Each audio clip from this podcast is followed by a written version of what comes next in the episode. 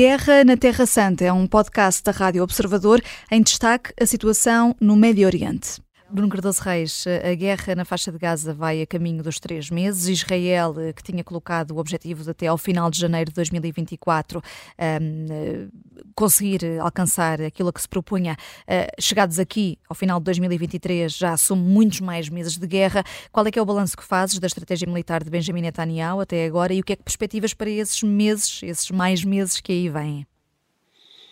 Bem, eu penso que Israel tinha aqui, não tinha boas opções em relação a Gaza, vamos ser claros, ou seja,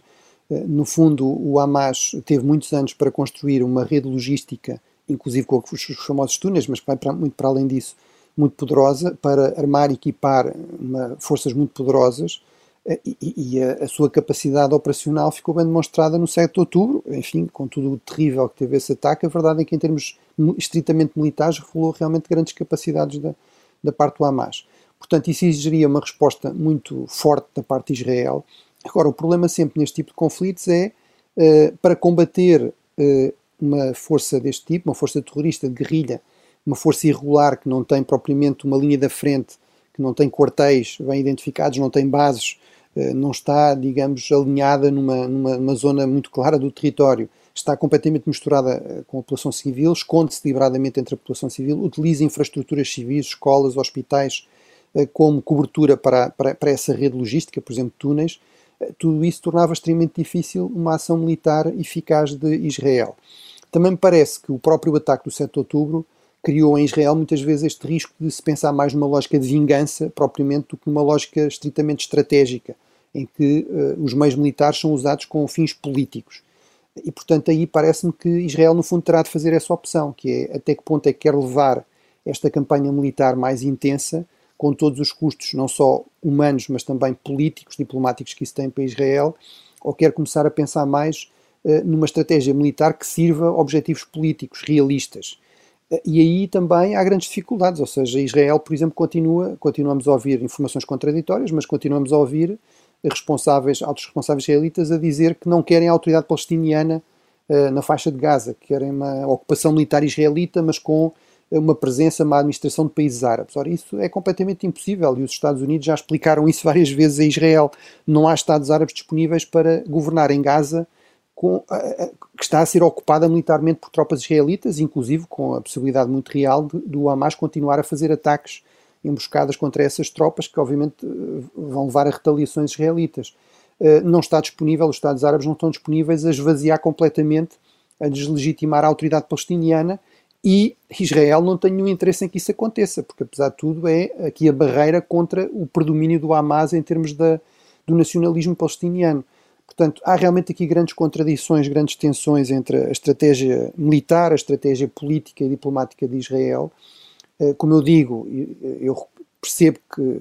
seria sempre difícil encontrar aqui respostas fáceis e eficazes àquilo que aconteceu ao 7 de outubro, mas não me parece que Israel esteja a caminho de, de, de facto, conseguir esse, esse tipo de, de, equilíbrio entre os meios militares e os meios políticos e estratégicos. Uh, também penso que isso tem muito a ver com a própria natureza do governo israelita. É verdade que passamos a ter elementos mais moderados,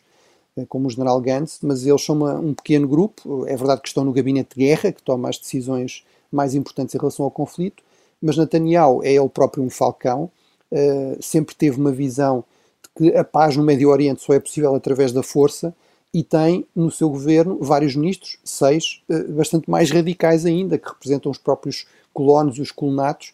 e, portanto, isso também significa que nós podemos pensar que do, da parte de Netanyahu uh, ele está a pensar não só como acabar com a guerra, mas também como garantir que não acaba a sua carreira política. Ora, ele aí precisa de realmente uma grande vitória, o que parece muito difícil, eh, ou eventualmente um prolongar do conflito para justificar ir adiando,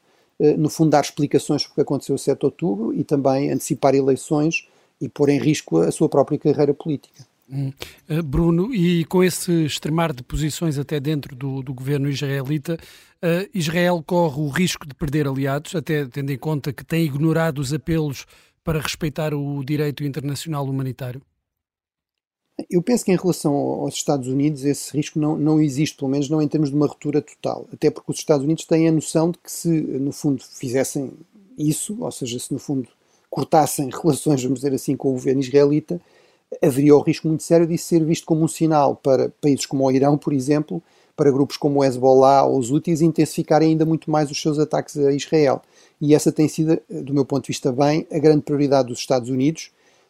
tem sido evitar uma escalada regional do conflito. Uh, e, portanto, uh, isso implica também dar o sinal de que os Estados Unidos não vão permitir que Israel seja atacado com um nível de intensidade ainda maior ou crescente, e, portanto, há aqui sempre um equilíbrio difícil. Isso dá aos Estados Unidos alguma alguma legitimidade para pressionar Israel, mas também ao mesmo tempo limita aquilo que os Estados Unidos podem fazer, porque do lado de Israel também se sabe que os Estados Unidos não querem cortar completamente com Israel, portanto não vão levar as suas ameaças, digamos, as suas pressões demasiado longe. Em relação a outros países, isso realmente pode acontecer e até já está um pouco a acontecer, ou seja, aconteceu com alguns países do sul global que têm um histórico de relações próximas de colaboração com Israel, que também têm um histórico de combate ao jihadismo, ao terrorismo jihadista, como as Filipinas ou a Índia, no caso da, da Europa e do mundo anglo-saxónico, por exemplo, a Alemanha, a Austrália, o Canadá, a Nova Zelândia deram alguns sinais também de desconforto, a Grã-Bretanha, uh, mas, uh, mas não ao ponto, lá está também, de cortarem completamente ou de sinalizarem que vão deixar de apoiar uh, totalmente Israel. Mas, portanto, eu acho que, em todo caso, o prolongar do conflito, o prolongar de um conflito muito intenso, um crescendo no número de vítimas, ainda maior no número de vítimas civis, vai criar problemas crescentes a Israel nas relações com os seus aliados, isso, isso não há dúvida, até porque há também uma pressão da parte da opinião pública interna nesses, nesses países eh, e, e, portanto, isso pesa alguma coisa no,